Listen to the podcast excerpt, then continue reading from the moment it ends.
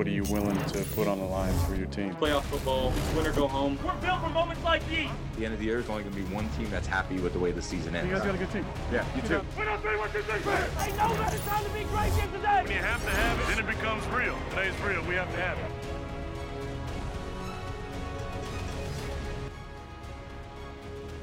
Hola, ¿cómo están? Bienvenidos a NFL Live. Aquí estamos, martes 19 de enero, la semana previa a las finales de conferencia. Cuatro equipos sobreviven de los 32 que comenzaron y desde luego que hablaremos de ese y otros temas de la NFL. Antes de comenzar el programa de hoy, tomo unos instantes para enviarle un abrazo solidario a nuestros amigos Ángel García Toraño y también a Luis Roberto Alves Sague, amigos, colegas en principio a Ángel por el fallecimiento de su señora madre, María Osbelia Rosas Priego, y en el caso de Luis Roberto de José Alves, que fuera una gloria del conjunto de la América. Para ellos y sus familiares, un abrazo solidario de parte de todo el equipo de NFL Live.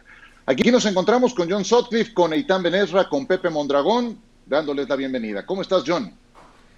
Pues triste, ¿no? Un abrazo a Ángel, un abrazo a, a, a Sague, a toda su familia. Eh, ya basta, ya estoy harto de esta situación, pero hay que ser inteligentes. Ahí están los ejemplos. Hay que usar el, el cubrebocas, hay que ser inteligentes. Si tienes que salir de casa por, por trabajo para ir a patear la chuleta, hazlo. Si no, quédate en casita, cuídate mucho. Y un abrazo a Ángel, un abrazo, abrazo al gran Luis. Por supuesto que sí. ¿Cómo estás, Eitan? Bienvenido. Bien, Ciro, eh, me uno a estas condolencias. Fuerte abrazo para Ángel, para, para Luis en estos momentos complicados para ellos y para su familia. A seguirnos cuidando y bueno, pues a conversar también de fútbol americano en esta hora de NFL Live. Por supuesto que sí. Hola, Pepe, bienvenido. Hola, gracias y también me sumo al pésame con Ángel. No tengo mucho tiempo de conocerlo, pero mi más sentido pésame y también para Sague, que sí tengo el gusto de conocerlo, pero mi más sentido pésame es lo único que puedo decir. Por supuesto, por supuesto. Para ellos nuestro abrazo solidario y recordemos que esto no ha terminado. Sigamos teniendo Exacto. precauciones y tomemos las mejores decisiones. Seamos responsables en todo esto. Vamos pues con lo que ocurre en torno a la final de la conferencia americana que tiene como gran duda la salud de Patrick Mahomes. Corría el tercer cuarto, quedaban siete minutos por jugarse cuando recibió este golpe. Mahomes se le vio trastabillar no superó el protocolo de conmociones, no regresó a este partido y es desde luego parte de lo que tiene que lidiar durante esta semana anterior al juego de campeonato de la conferencia americana. Son cinco pasos del protocolo de conmociones que Patrick Mahomes tiene que superar y de acuerdo con lo que hoy se mencionó, poco a poco va evolucionando, pero se trate de quien se trate, ya sea un jugador de equipos especiales o el coreback, el más valioso del último Super Bowl, tienen que pasar por este Protocolo. Fase 1, descanso al jugador. Fase 2, inicia ejercicio cardiovascular bajo supervisión médica. Fase 3, el jugador realiza ejercicios específicos del deporte durante media hora o menos con supervisión. Fase 4, se permite al jugador participar en actividades sin contacto. Fase 5, tras la autorización del médico del club, el jugador puede regresar a las actividades con contacto. Aquí algo muy importante es que un consultor neurológico independiente, aprobado conjuntamente por la liga y la asociación de jugadores, es quien debe evaluar al jugador y autorizar su regreso. No nada más está bajo la supervisión interna de los médicos del equipo. Este especialista independiente es el que está aprobado para darle o no luz verde al jugador en cuestión. ¿Qué tiene que pasar, John, para que Patrick Mahomes tenga esa luz verde que toda la gente de Kansas City espera para el juego del domingo? Ciro, para empezar hay muy buenas noticias. El miércoles la idea es que se presente a entrenar. Entonces sería la fase 4 que pueda hacer movimientos de fútbol americano sin contacto. Una vez que el miércoles demuestre eso, ya le podrían dar luz verde, ya sea el jueves o viernes, para tener entrenamientos con contacto. Yo creo que las últimas 48 horas han sido muy positivas, aunque no es decisión de los Chiefs. Pat Mahomes va pasando paso a paso. En estos momentos te diría que yo le veo un 90% de posibilidades que va a jugar el domingo por el simple hecho que ya le dieron luz verde para entrenar sin contacto el miércoles. ¿Cómo lo ven, Itán, Pepe, luego? Yo, o sea, hay que cumplir con estos pasos. Afortunadamente hay médicos independientes. Sabemos que si estuviera en las manos de los doctores de los eh, Chiefs de Kansas City solamente, la decisión probablemente sería influida por los coaches que quieren tener a, un eh, MVP en el terreno de juego. Pero al ser médicos independientes, yo creo que está en buenas manos, que lo van a cuidar que han aprendido los jugadores lo importante que es no minimizar estas situaciones, pero confío en que podamos tenerlo en la final de la conferencia americana encabezando a los Chiefs. Y lo que puede ser una muy buena noticia es que no sabemos si sufrió una conmoción. Sabemos que entró en el protocolo de conmociones de la liga, pero no tenemos ninguna prueba que nos asegure que sí tuvo una conmoción. Yo quiero sumar otro tema que para mí es más preocupante. Pat Mahomes, su problema más grande ahorita no es jugar el domingo con el tema de la conmoción. Es el problema que tiene en la pierna, en el dedo gordo del pie. Es un problema de turf toe, es muy doloroso. Seguramente va a tener que jugar con un zapato más grande, con una placa en el zapato para poder estar en el campo. Y eso es muy preocupante cuando reconocemos que el estilo de Patrick Mahomes es un coreba con mucha movilidad, que utiliza sus piernas para ejecutar el estilo con el que a él le gusta jugar. Eso para mí es muy preocupante y tiene que ser la prioridad número uno, no solamente para Kansas City, pero si eres Buffalo, tienes que estar pensando en cómo atacar a Pat Mahomes para que tenga que demostrarte que está al 100%. Qué bueno que lo mencionas porque claramente se le veía incómodo mientras estuvo en el partido contra Cleveland. Aún así marcó diferencias, su porcentaje de completos fue muy bueno, sacó puntos en cada una de las tres primeras series ofensivas, pero se le veía cojear cada vez que tenía que hacer eso que ya mencionas, movilidad, que es además lo que distingue a Patrick Mahomes. No sé si quieran agregar algo en particular de este tema, porque finalmente esto tiene que cumplir un proceso. Hoy es muy temprano como para saber si va a tener o no luz verde. Yo destaco lo que menciona John, que hoy hay algunas eh, noticias positivas al respecto, pero la luz verde definitiva aún no la recibe. ¿Quieren sumar algo más del tema brevemente? ¿Quién dijo yo? Solamente esto yo nomás diría que lo que dice Pepe es muy importante. Seguramente se va a tener que inyectar. Si, si primero le dan luz verde de jugar, se va a tener que inyectar el pie y ver qué tanto le ayuda y le aguanta esa inyección hasta que llegue un momento que realmente no se pueda mover. ¿eh? Y dejar en claro que hay médicos independientes involucrados en esto, no solamente los doctores del equipo. ¿Algo más, Pepe? No, sería todo. Un muy buen punto es que son doctores independientes, que no tienen ningún compromiso con los equipos de la NFL y menos con los jefes de Kansas City. A ellos no les importa si Patrick Mahomes va a jugar en el juego de campeonato o no. Por eso es tan importante que sean independientes. No perdamos de vista, y aquí tomo, tomo 15 segundos nada más para subrayarlo, el fin de semana en juegos de vida o muerte, el sábado, Lamar Jackson, conmoción, no regresó. El domingo, Patrick Mahomes, Coreback, juego de vida o muerte, tampoco regresó. Los últimos dos jugadores más valiosos de la NFL, corebacks ambos, no pudieron completar los partidos que estaban disputando precisamente por este protocolo de conmociones. Son otros tiempos en la NFL. Se protege mucho más, sí, y se protege mucho más al jugador, especialmente al coreback. A todo esto, quien tuvo que entrar al quite fue Chad Heaney. Yo sé que le interceptaron un pase, pero en la última serie ofensiva, Chad Heaney tuvo dos jugadas realmente sobresalientes. Una en tercera oportunidad y 14 por avanzar, cuando hizo un acarreo personal de 13 yardas que los dejó en cuarta oportunidad y una.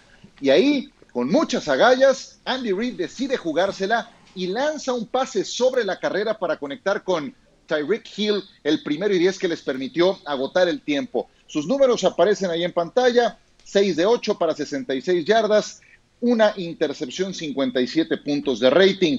¿Cómo le va a Kansas City con y sin Patrick Mahomes? Obviamente la diferencia es notoria. Concéntrense en el tercer y cuarto renglones. Vean yardas por intento, de 8.4 a 7.2 sin Mahomes. Vean el siguiente renglón, rating de coreback, de 83 a 50 puntos. Así es de que por muy buen suplente que pueda ser Chad Heaney, por muchas repeticiones con el primer equipo que pueda tener durante la semana, Patrick Mahomes es Patrick Mahomes y no hay otro igual que él.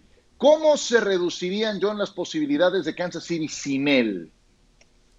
No, bueno, ahorita que son favoritos por tres puntos, te diría que la línea bajaría quizás hasta parejo si en algún momento dicen que no está Pat Mahomes. Imagínense Eric Bieniemy, el coordinador ofensivo, todas las jugadas que tienen específicamente cuando está Pat Mahomes. Me recuerdo hace unos años en una junta de producción cuando nos decía Andy Reid, la diferencia entre tener a Alex Smith y a Pat Mahomes es que a Alex le dices, estas son las jugadas, las practica en la semana y en base a repeticiones las ejecuta. A Mahomes le dices, ahí está el balón y vamos a ver qué puedes hacer porque eres alguien que improvisa y sabe sacar muchas otras jugadas. Limitarías a lo que podría ser esa ofensiva. Claro que sabe mover las cadenas, puede ser eficiente, pero tantas cosas que haces con Tariq Hill y movimientos y pases, sería un golpe durísimo. Si Pat Mahomes no juega el domingo, yo vería el partido parejo, ¿eh? Bueno, imagínate, John, cómo lo, cómo lo estás tratando de explicar, pero nuestro propio Football Power Index tiene una probabilidad de 61% que gane Kansas City con Patrick Mahomes. Con Chad Henney eso baja al 31%. Estás hablando de la línea, sería favorito Buffalo de acuerdo a nuestro Football Power Index. Y tienen toda la razón, porque esta ofensiva, bien lo comentas, si hubo algunas jugadas que son parte del plan de juego que utilizaron con Chad Henney, como esa jugada de cuarta oportunidad y una, es una jugada que han ejecutado con Patrick Mahomes contra Miami esta temporada. No cambiaron en ese sentido, pero hay que ser realistas. Esta ofensiva está construida para las habilidades alrededor, en el entorno de las habilidades de Patrick Mahomes, la movilidad que tiene, la fuerza que tiene en el brazo. Estoy de acuerdo contigo, John. Van a poder mover el balón, pero puedes ganarle a Búfalo cuando tiene un candidato para MVP sin el mejor coreback de la liga, no lo creo. Yo, primero diría que para mí Chad Henney ni siquiera es un buen suplente o un suplente estelar en la NFL. Creo que ahí eh, Kansas City no invirtió y ahora probablemente tenga que enfrentar la final de la conferencia con un mal suplente. Además, eh, Kansas City no es un gran equipo estadísticamente. Lo que hace bien, lo hace bien gracias a Pat Mahomes. No creo que podamos decir qué gran juego terrestre tiene o qué gran defensiva tienen los Chiefs. Kansas City es un muy buen equipo, pero a partir de que pueda hacer 35 40 o 30 puntos por partido. Yo no creo que quitándole a Pat Mahomes haya argumentos para pensar que como equipo serían mejores que los Bills de Buffalo. Mira, eh, exacto, y ese es el punto, es, que vas a, es que vas a enfrentar a Buffalo, vas a enfrentar a Josh Allen, el siguiente en esa lista de grandes revelaciones, John. Esto es como la película que pueden ver en Disney Plus de la Cenicienta, ¿no? Si no está Pat ah, Mahomes, la Cenicienta y la calabaza, de repente la carroza se vuelve en calabaza, es un hecho. y ojo, con lo que hablamos de y que juegue el domingo y que no ande bien del turf toe o, se vaya a resentir de algún golpe, ¿qué pasa? Porque la defensa de los Bills van a querer llegarle a Pat Mahomes, es decir, no lo quiere sacar a la fuerza del partido, pero vas a buscar ser muy físicos. La pregunta es, si juega Pat Mahomes, termina el partido y si no, y entra Heaney, Chad Heaney, ¿va a poder sacar el juego? Por eso, una línea que tendría que estar, yo pienso, en siete puntos a favor de los Chiefs, está en tres y sin Mahomes se vuelve parejo el partido. No, no creo que sea favorito Búfalo, pero sí se vuelve parejo. Las remontadas de los playoffs de la temporada pasada no las entenderíamos sin Patrick Mahomes. Sin él no le dan la vuelta al 24-0 contra los Tejanos de Houston o los 10 puntos de desventaja que tuvieron contra Tennessee y contra San Francisco en el Super Bowl. Patrick Mahomes es un arma mortal, así hay que entenderlo, para efectos del ataque de Kansas City. Recuerden que el juego con o sin Patrick Mahomes, que esperemos que sea con, lo tendremos por la pantalla de ESPN. Josh Allen enfrentándose al más valioso del Super Bowl, así lo esperamos. Buffalo contra Kansas City en el Arrowhead Stadium próximo domingo. Acompáñenos, será el segundo de la cartelera. Aquí los esperamos. Vamos a mensajes y vamos a hablar de los Bills. Mucho, mucho tiempo, 1994, la última vez que jugaron una final de conferencia y la Bills Mafia está de manteles largos. La Bills Mafia estuvo de regreso en las tribunas en Orchard Park y no sé si se dieron cuenta en algún momento en el partido contra los Baltimore Ravens con el escándalo que tenían, pese a que era que el 10% de su capacidad, provocaron algunos errores de la línea ofensiva de los Ravens. Entonces, bueno, estos señores no nada más son apasionados, eh, medio locos, ustedes los vieron ahí destrozando mesas, también, también hacen labor comunitaria. Mucha atención con esto.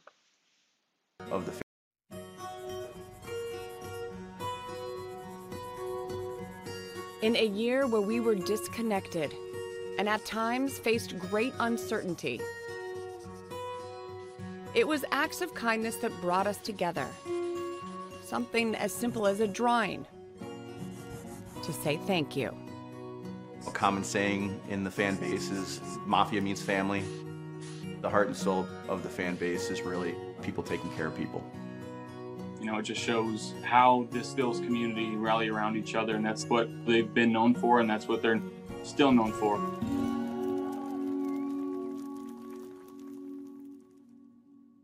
Okay, Dell, what do you think the biggest misconception is about Bills fans and about the Bills Mafia? There's been so many videos of, you know, fans jumping into tables.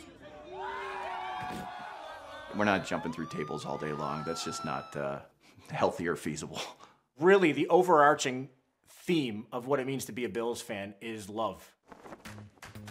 In 2011, when the Bills Mafia was created, they wanted to unite Buffalo football fans worldwide and channel their passion into charitable endeavors for Western New York. Since then, their mission has extended. Dalton throws. Yeah. Caught by Boyd. Get in. To the 15. Get The 10. Touchdown. How about And the Cincinnati Bengals have done it. They knocked the Ravens out of the playoffs. In 2018, the Bills Mafia thanked Andy Dalton by donating to his charity for getting Buffalo into the playoffs. Bills Mafia ended up raising almost a half a million dollars just because he threw an awesome touchdown pass. Anyone who speaks poorly of this fan base won't have hell to pay. Oh no. Their payback comes in a different way. NBC Sports Chicago posted a video calling Bills Mafia the laughing stock of the NFL. And so the response to that was let's donate money, let's show them what we're about, let's show them who we really are. You talk smack about Bills or the Bills Mafia, we'll get you by donating to your charity. How do you like those apples? This is the identity of the Bills Mafia, correct? I'd like to think so. It's not a formula. It's just something where Bills Mafia just it just happens. What a game it has been. Josh Allen has been sensational. This is a point where you really miss the Mafia. Yeah. This place would be electric. I watched Sean McDermott's press conference afterwards. You know, listen, Josh is emotional. He, he uh, as you probably heard, lost his lost his grandmother uh, last night. Literally, the moment he said that, I was like, we got to do something. We got to do something for our guy. Knowing that Josh Allen's charity was the John R. Oshai Children's Hospital in Buffalo, club member Justin Hutton took to an online forum and suggested a plan to support the Bills quarterback. It just like immediately soared to the top. The comment section just started filling up with people saying, hey, I donated my 17. And then it just starts to get traction.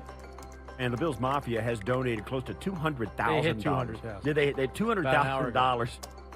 having the donations come in unexpectedly so quickly to have more than a half a million dollars come in in five days it was really an emotional moment Six weeks after the campaign launched, the Bills Mafia raised more than $700,000. And the hospital named a wing in honor of Josh's grandmother, Patricia Allen. Everybody who supported and donated, I can't thank them enough.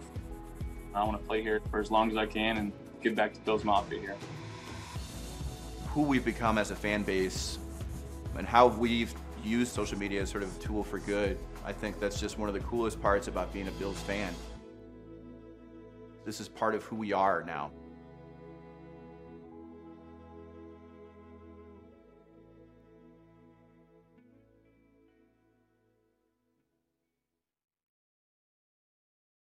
Uh, o más bien publicaba Rich Ritter de Bills Mafia, que ahora alcanzó 360 mil dólares para Bless in, eh, para Bless in Backpack de Lamar Jackson. Me dijeron que Lamar y su madre están muy agradecidos por el amor que Buffalo ha mostrado. Era lo que publicaba en redes sociales agradeciéndole esa colaboración y el propio Lamar Jackson publicaba aprecio su donación. Bills Mafia significa mucho, no solo para mí, sino también para esos niños. De eso se trata, porque finalmente en esto ganas, pierdes, pero esas aportaciones son las que terminan por perdurar y ser más importantes.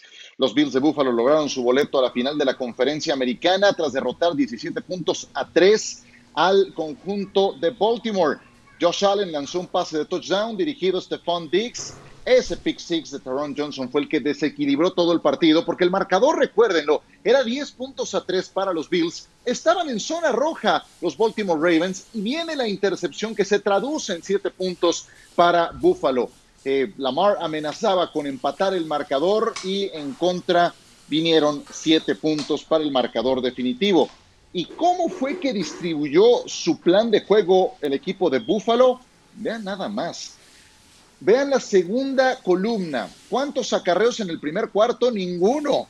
En el segundo cuarto, tres. En el tercer cuarto, cuatro. Fueron 16 en total por 39 pases. Ya se emparejó eso hacia el cuarto cuarto porque el juego estaba muy encaminado del lado de Búfalo, pero claramente este equipo no buscó correr en el encuentro, Eitan. Se puede llegar a lo más alto sin correr el balón porque claramente no es una fortaleza de los Bills.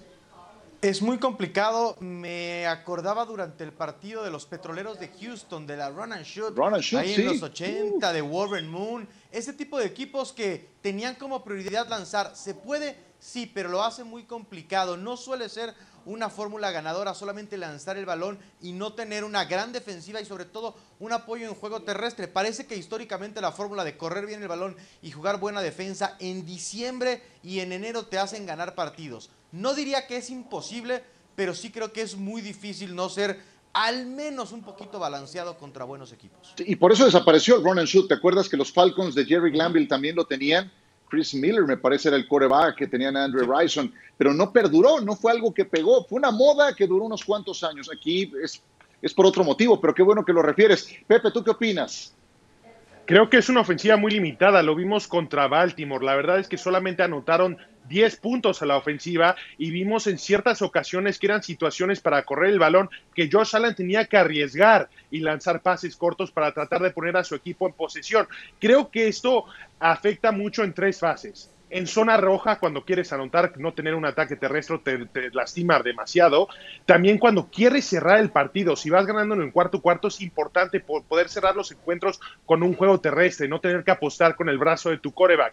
Y también cuando juegas contra un equipo como Kansas City, la posesión tienes que controlarlo el reloj, dejar a Patrick Mahomes en la banca cuando no tienes un ataque terrestre y tienes que depender del ataque explosivo por aire y la jugada explosiva que no tuvieron contra Baltimore, que sí creo que van a poder contar con ella contra Kansas City, es una fórmula un poco complicada.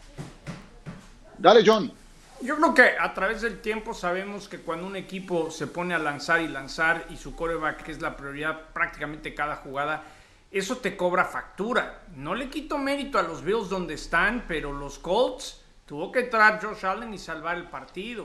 Contra los Ravens ese pick six marcó la diferencia. Lo que pasa es que de repente no hablamos de esta defensa de los Bills, que en los últimos 12 partidos han permitido 19.4 puntos por partido. Pero sí creo que si le vas a ganar a Kansas City, algo tienes que hacer de ataque terrestre. Yo creo que el ser tan predecible yo no creo que le sea suficiente a los Bills. John, y es que ya vimos la falta de ofensiva que les afecta en dos ocasiones. Contra Indianapolis no pueden cerrar el juego corriendo el balón, tienen que lanzar, capturan a Josh Allen y le tienen que regresar el balón a Indianapolis y cierra el partido la defensiva. Lo mismo contra Baltimore, la falta de puntos lleva a que la defensiva tenga que crear esa entrega de balón y eh, de esa forma ganar el juego. Lo que sí es algo positivo para Buffalo, no es uno de estos equipos como Pittsburgh que cuando no quieren correr el balón, lo intentan cinco veces, lo intentan 16, que no son muchas, pero lo suficiente para que puedan seguir utilizando lo que es el play action y poder seguir operando una ofensiva un poco más balanceada. Pero, pero esos por sistema no estaban corriendo. Primera mitad, tres acarreos nada más, pero no corren porque no quieren o porque no pueden. No pueden. Yo creo que a, no pueden, a principio de año trataron de correr más y después se dieron cuenta que no podían y han recargado todo en Josh, eh, en Josh Allen, en Stephon Diggs y en ese buen ataque aéreo que tiene. Cerramos el tema. ¿Querían decir algo más? Creo que no, ¿verdad? No, Ciro, es que no, no pueden correr, pero el hecho de intentarlo, tú no puedes relajarte como defensiva y dejar huecos para que te ataquen por tierra. Tienes que seguir respetando el ataque terrestre. Y eso es lo único que ha salvado a la ofensiva de Búfalo hasta este momento. Perfecto. Vamos pues con jugadas con estilo, es lo que viene a continuación. Las jugadas con estilo son patrocinadas por la nueva Kia Sorento 2021. Crece tu estilo.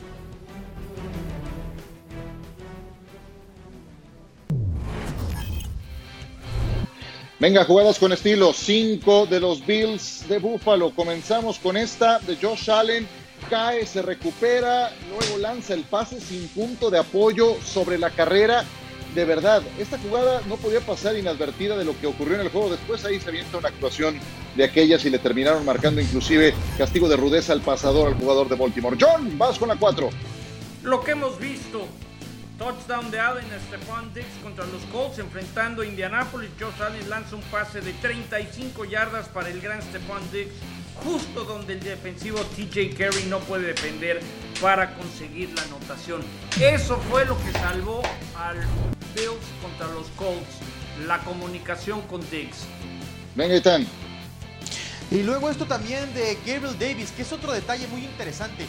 El ataque aéreo de Buffalo no solo es el Stephon Diggs, tampoco es solamente Beasley. Davis tuvo dos en esta serie ofensiva de bailarina. Gran trabajo de pies. Terminó con los dos pies dentro, inclusive se revisaron. Y en las dos ocasiones pase completo. Fantástico el trabajo de pies. Venga, Pepe. La jugada más importante quizá en la historia de los Bills de Buffalo es esta. La intercepción de Taron Johnson se va a ir 100 yardas hasta la zona de anotación. Un gran error de Lamar Jackson, pero excelente el trabajo de la defensiva secundaria, confundiendo al mariscal de campo de los Cuervos de Baltimore. Por eso están en el juego de campeonato. Perfecto. Y la número uno, John. Anotación de Josh Allen también contra estos Colts en la zona roja. Josh Allen rola a su lado derecho mientras es tacleado, cae y lanza un pase a Dodson. Knox recibe esto para la anotación. Y hay que recordarle a Pepe Mondragón, el está chavito de, de, las jugadas claves de los Bills en los 90. Pero no ganaron nada. Yo puede ser que con esta ganen un Super Bowl. Bueno, ganaron cuatro títulos de la conferencia americana, eso tampoco es poca Bueno, cosa. bueno. faltó vale, vale, faltó no- el no punto más campo. alto. Hablamos de... De vuelta con ustedes. En la semana 6 se enfrentaron Packers y Buccaneers. Vean nada más todo lo que pasó en aquel encuentro. Los Packers tuvieron dos intercambios de balón, tuvieron seis castigos para 76 yardas. Los Buccaneers, del otro lado en la columna de la derecha, 0-0-0.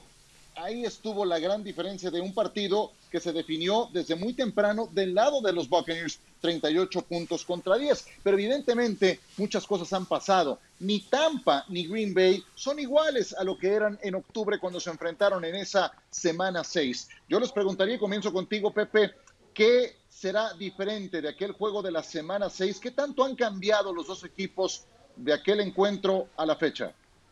Qué bueno que mencionas eso, porque son dos equipos completamente diferentes. Y recordamos el año pasado, cuando Green Bay pierde contra San Francisco en la tempor- temporada regular y después se enfrentan en el juego de campeonato, parecía el mismo equipo de Green Bay. No vimos un desarrollo de la ofensiva que sí estamos viendo esta temporada. El mismo Matt LaFleur reconoció que un error contra Tampa Bay en la semana 6 fue alejarse del juego terrestre. Eso le permitió a Todd Bowles implementar un paquete de cargas que rompió el ritmo de la ofensiva y por eso él acredita eh, que las intercepciones de Aaron Rodgers no fueron su culpa, sino más la falta de ritmo. Y un jugador que es clave en este encuentro, John, tú lo tienes que reconocer, es Alan Lazar. Lo vimos el juego pasado, cuando borras a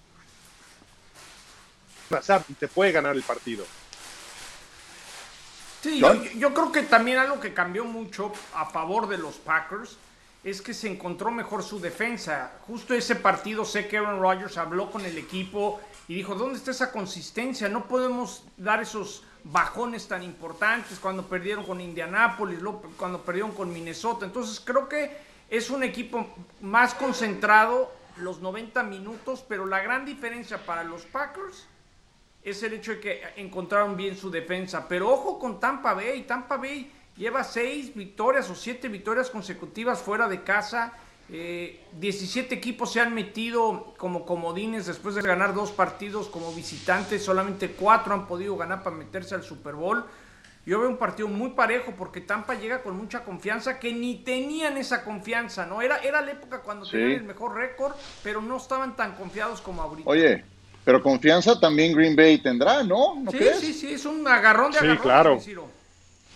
Ahora, eh, eh, Tampa ha cambiado mucho otra vez el factor de Antonio Brown porque parece que cuando está junto a Tom Brady los tornillos se los ajustan en vez de que se le aflojen, entonces ha sumado al equipo. Yo pensaba que le iba a afectar y la verdad es que ahora son tres muy buenos receptores los que tiene Tampa Bay. Hemos hablado de los dos alas cerradas que tienen sólidos. A mí me parece que tampoco podemos desestimar el factor de que el partido se juegue en Lambeau Field, el cuánto va a afectar el clima. Yo creo que hay pases que Tom Brady ya no puede lanzar por su edad. Eso no lo hace un mal coreback. Eso no lo hace un coreback acabado, ni mucho menos. Pero sí creo que el partido se juegue en Green Bay va a ser un factor muy, muy a, favor de los eh, Green Bay Packers y no de los Bucaneros de Tampa. pero Italia, la realidad es que Antonio Brown no fue factor, no ha sido factor en la postemporada. Pero ni siquiera los receptores de Tampa Bay pero comanda respeto. Lo tienes ah, claro que sí, pero a lo que iba es, creo que estamos de acuerdo si quieres frenar a Tampa Bay, lo primero que tienes que hacer es frenar el juego terrestre.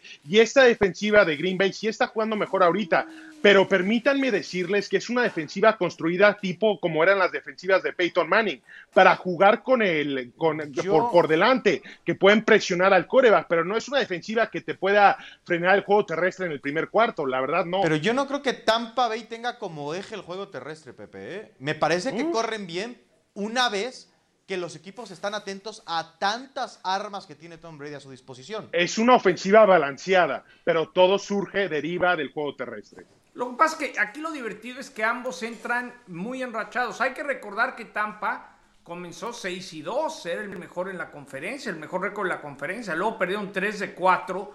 Eh, se fueron a la semana de bye, le ganan a Minnesota, estamos con dudas. Bueno, le ganaron a Atlanta, nos quedamos con duda y de ahí, de ahí se enracharon los Packers también hicieron sus ajustes. Entonces yo creo que va a ser un partido muy parejo porque ambos equipos llegan con algo muy importante, confianza. Cuando los Packers lograron el número uno en la siembra, que los eh, garantizaba todos los playoffs en Lambo, le preguntaron a Aaron Rodgers y dijo, no hay problema, que baje y que baje la temperatura. Pues el del domingo sí se va a parecer más a un juego de postemporada en Lambo Field. De acuerdo con el pronóstico inicial, la tundra congelada de Lambo podría estar a 10 grados centígrados bajo cero con el 35% de probabilidad de nieve y nublado con vientos de 26 kilómetros por hora. Eso de acuerdo con sitios especializados. Hablaban de Antonio Brown, no fue factor. Vaya, ni él ni Gronkowski, que tuvieron cada uno una recepción.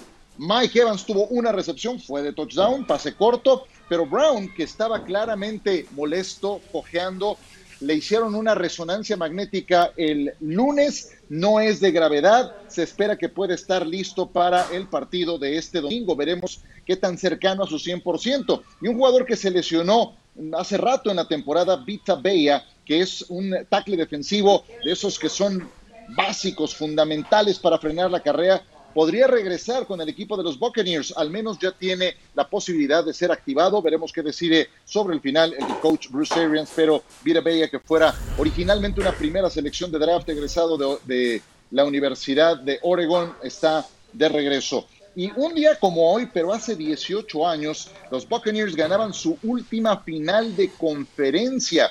Derrotaron 27 a 10 a las Águilas de Filadelfia. Touchdown por tierra de Mike Alstott. ¿Se acuerdan de ese tractor que tenían? Keyshawn Johnson recibió un pase de touchdown. Y hablando de pick six, Ron de Barber tuvo uno de 92 yardas en aquel partido. Y el argentino Martín Gramática logró dos goles de campo. Buenos recuerdos, hace 18 años cómo ha pasado el tiempo. Y hablando de recuerdos, vamos a contabilizar las mejores finales de conferencia. Finales de conferencia. Hace algunos días en Sports Center comentábamos esas grandes eh, confrontaciones que pasan a la historia y que muchas veces terminan eclipsando por emoción al Super Bowl que viene en puerta. Eh, llegamos a la conclusión de que es cíclico, que muchas veces eh, la conferencia nacional ha tenido periodos de, de, dominio y después pasan a la americana, en fin. Pero vamos aquí a presentarles a las cinco finales de conferencia que quedaron mejor rankeadas de acuerdo con NFL.com. Comenzamos con el recuento. Eh, esta, ¿quién la quiere comentar de Catch? Porque el juego no terminó ahí, de hecho, ¿eh? Pero sí, esta jugada pasó a la historia. Yo creo que es la rúbrica, John, de Joe Montana. Sí, esta es la que los 49ers siempre le recuerdan a los fans de los Cowboys. Les ganaron Sí. 28-27 con Dwight Clark. El tazón del hielo. Nunca mejor dicho, Eitan. El documental de NFL Films es fantástico. Sí, de acuerdo, que justo no. También fue una final de conferencia. Ese quarterback sneak con Bart Starr, con eh, Vince Lombardi. ¿Cuántas veces no hemos visto estas imágenes? Exactamente. No sé si. eh, no, no habías nacido, ¿verdad, Pepe? Cuando fue. No, no había nacido. The Drive de John Elway. No, la verdad no, pero la he visto varias veces. Sabemos lo que hizo John Elway en esa serie contra los Browns. Un gran momento en la historia de la liga. 2006, Peyton Manning por fin se quitaba, se sacudía los fantasmas contra Belichick y los Patriots, John. Sí, iban perdiendo por 18 puntos y a final de cuentas Indianápolis iba al Super Bowl 41. Y esta última es la que comparan a lo que le pasó a, a Cleveland el fin de semana pasado. Sí. Ernest Weiner iba para anotar y Jeremiah Castillo, Jeremías Castillo, recuperaba así de cerca de la zona de anotación. Increíble. ¿Y, y cuáles fueron los Super Bowls que vinieron a continuación después de estos partidos? Colts contra Bears, nada memorable. Bueno, Peyton dirá otra cosa. El claramente. de Roberto Garza. Exactamente. Los Broncos cuando apalearon a Washington fueron 35 puntos, perdón, Washington cuando apalea a los Broncos, quiero decir, fueron 35 Ese fui, puntos en el ese segundo fue el primer cuarto. Super Bowl que fui. 35 puntos en el segundo cuarto de el equipo de Washington que tenía a Doug Williams como head coach. Broncos Jack gigantes, ahí estaba Raúl Alegre. Eh, San Francisco contra los Bengals, eh, nada memorable en Pontiac. Y Packers contra Raiders, fueron mejores aquellas finales de conferencia. ¿Cuál fue su favorita, John? Comienzo contigo, que eres el de más edad de todo esto, por mucho, ¿verdad? Porque los que estamos aquí. A ver. Tú que fuiste reportero de cancha en el tazón la del de hielo. San Francisco y, y Dallas, yo creo que esa la recuerdo de niño, era cuando me, me empecé Pero a si hacer eres fan vaquero, en esa época de o sea, los ¿cómo? vaqueros.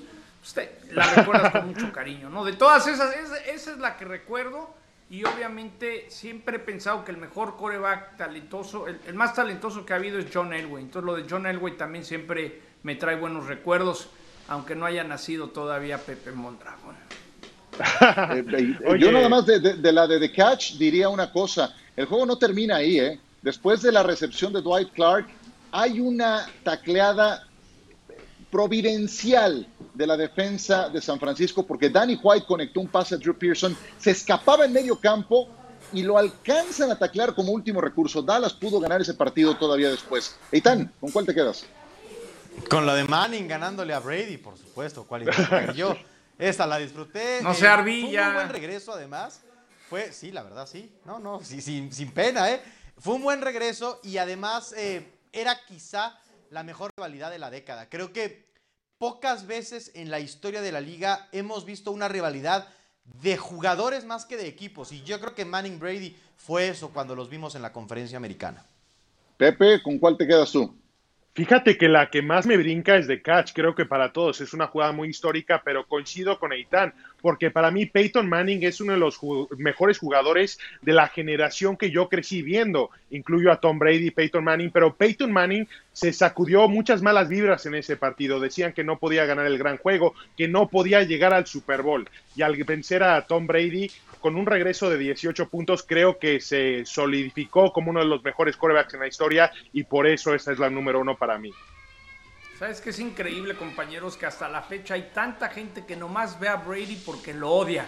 No, no se pierde un partido ahora Sí, de los pues- Bucks por el odio. Pues, eh, que ya que no gane, pero es que no parte, gane, John. sigue ganando. Sí. Es, Es parte, ¿no? O sea, pasa con los Cowboys o pasa con los Steelers. Pasará mucho tiempo con Nueva Inglaterra, pues es parte de lo que los hace franquicias relevantes. Pero no solamente el odio, también el efecto de LeBron James, que se va de Nueva Inglaterra a Tampa y se lleva gran parte de la afición de Nueva Inglaterra a Tampa. Sí, es el típico odiame más en este caso, ¿no? Sí. Por aquello de el águile. Ese bueno, sí a es todo equipo, esto. Bueno, pues ese sí es el odiame más, ¿no? No lo usaron como, como parte de su eslogan. ¿Sabía usted que Tom Brady iniciará su decimocuarto juego por el campeonato de conferencia el domingo? El siguiente quarterback con más juegos de este tipo fue Joe Montana, con la mitad, con siete. Y lo que decía John el lunes, Si Aaron Rodgers hubiera jugado la final de conferencia toda su carrera desde que empezó a ser titular, no completaría 14. Eso es O sea, increíble. es ridículo, es ridículo ese número. Es Y ridículo. Que son nueve de los últimos 10 juegos de conferencia que ha jugado Tom Brady con el del domingo. Pues con razón a muchos ya les choca, ¿no?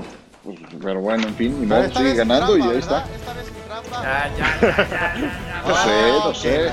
¿Qué No pasó? sé, no sé, ardilla, ya Bueno, dijeron. Yo. Están ardidos. Quedan, quedan dos vacantes de head coach. Los analizamos.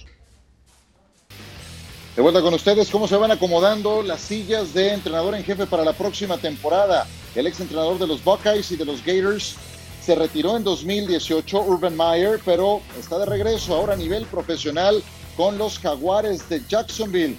Ganó tres campeonatos nacionales. Robert Saleh va a los Jets, era coordinador defensivo de los Niners y ahora va como hombre al mando. Llega a los Jets con un contrato de cinco años, con un proyecto en desarrollo y selecciones suficientes para buscar ese cambio que llevan buscando hace rato. Arthur Smith, que fuera coordinador ofensivo de los Titanes, es el nuevo head coach de los Falcons. Fue el sucesor de Matt LeFleur en los Titans y desde que asumió el cargo, Tennessee gozó con una ofensiva balanceada y explosiva. Bueno, mucho permitido por eh, Derrick Henry, pero también revivió a Ryan Tannehill. Y Brandon Staley va a los Chargers, franquicias que la han pasado mal. Bueno, pues los Chargers es una de ellas. Y este amigo era coordinador defensivo de los Rams y ahora llega a hacerse cargo de los Los Ángeles Chargers. Estas son las vacantes que, eh, bueno, los nuevos head coaches. Aquí aparece en pantalla quiénes son y a dónde van para irnos familiarizando con ellos. Dan Campbell está muy cerca de convertirse en el head coach de los Detroit Lions y también sigue disponible la vacante de los Tejanos de Houston y de las Águilas de Filadelfia, de tal forma que son esos los puestos que únicamente quedan para esta próxima temporada. Yo les pregunto, ¿qué escenario de estos que se empiezan a acomodar les llama más la atención o les intriga de mayor forma? John, comienzo. Me intriga el tema de los Tejanos, si Eric Bieniemy, que ya recibieron permiso para hablar con él, coordinador ofensivo de los Chiefs. También hay un tema del Rooney Rule, ¿no? Que hay una molestia de la comunidad afroamericana que no le están dando oportunidades a, que pueda haber head coaches. Quiero ver qué hacen los Tejanos, porque alguien tiene que llegar y decir, Deshaun, perdónanos, brother, no te quieras ir, me urge que te quedes como mi coreback titular. Sí, porque con el gerente general como que no hay mucha química por lo, por lo visto. No está regresándole las llamadas al equipo de Sean Watson. Eitan, Eh, tiene que ser la, situación de Houston, claro, pero esa situación puede ser tan buena o tan mala dependiendo del destino de, de Deshaun Watson. Con Deshaun Watson tienes a un coreback top 5 de la NFL. Sin él, quién sabe qué puedas armar, porque tampoco es como que el tope salarial le sonría mucho a los Texans. ¿no te gustó lo de Robert Saleh? Pensé que ibas a hablar de él. Ah, es que hablábamos de los que estaban disponibles. No, sí, lo de los Jets en papel pinta muy bien. Creo que Jaguares y Jets, por los picks que tienen, por el dinero que tienen para gastar, pueden competir rápido. Sí, creo que eh, los Jets extrañamente hicieron bien las cosas. Pepe, con vacante o sin vacante, ¿cuál de todos estos escenarios te llama la atención? Primero Jacksonville, porque sabemos con lo que cuentan, dos selecciones de primera ronda, seguramente Trevor Lawrence y cerca de 100 millones de, de cara al tope salarial para armar el equipo. Pero me voy a quedar con la de los Jets. No sé si estés de acuerdo, Itán, pero creo, yo pensaba que lo que necesitaban era un, un entrenador ofensivo para poder desarrollar a Sam Darnold, desarrollar esa ofensiva que en mi opinión es lo que más les falta. Pero después de reflexionar sobre este movimiento, creo que fue el adecuado porque Robert Salah es la persona adecuada para cambiar algo muy importante, la cultura en Nueva York. Ya después llegarán los coordinadores que tienen que sacar el esquema que tiene que ser uno bueno porque no tienen jugadores de gran calidad, pero la cultura es lo más importante y creo que Robert Saleh es el hombre indicado. Ciro, a mí me gustaría hablar de, lo- de Arthur Smith, el de los Falcons, porque me encanta su historia. Eh, lo criticaban de ser un junior, es el hijo del fundador y fundador de CEO FedEx. de FedEx. De FedEx. Hace ocho Sí, años sí. empezó desde abajo en los Titanes, tres coaches diferentes. Poco a poco se fue ganando la oportunidad. Y si Arthur Blank le dio chance de ser el head coach de sus Atlanta Falcons, es que algo tiene este Arthur Smith a los 38 años de edad, cual junior, alguien que se puso a trabajar y él solito se está haciendo su propio camino. Sí, y desde abajo fue subiendo. Es una gran historia la de Arthur Smith, sin duda. Veremos, el anterior coordinador ofensivo que salió de los Titanes fue, decíamos, Matt LaFleur. La pegó bien en eh, el equipo de Green Bay. Ahora le toca también hacer un cambio, yo diría, de la parte cultural en un equipo que siento no se ha repuesto de la derrota en el Super Bowl que sufrió en Houston hace algunos años. Pausa, regresamos para terminar NFL Live de hoy.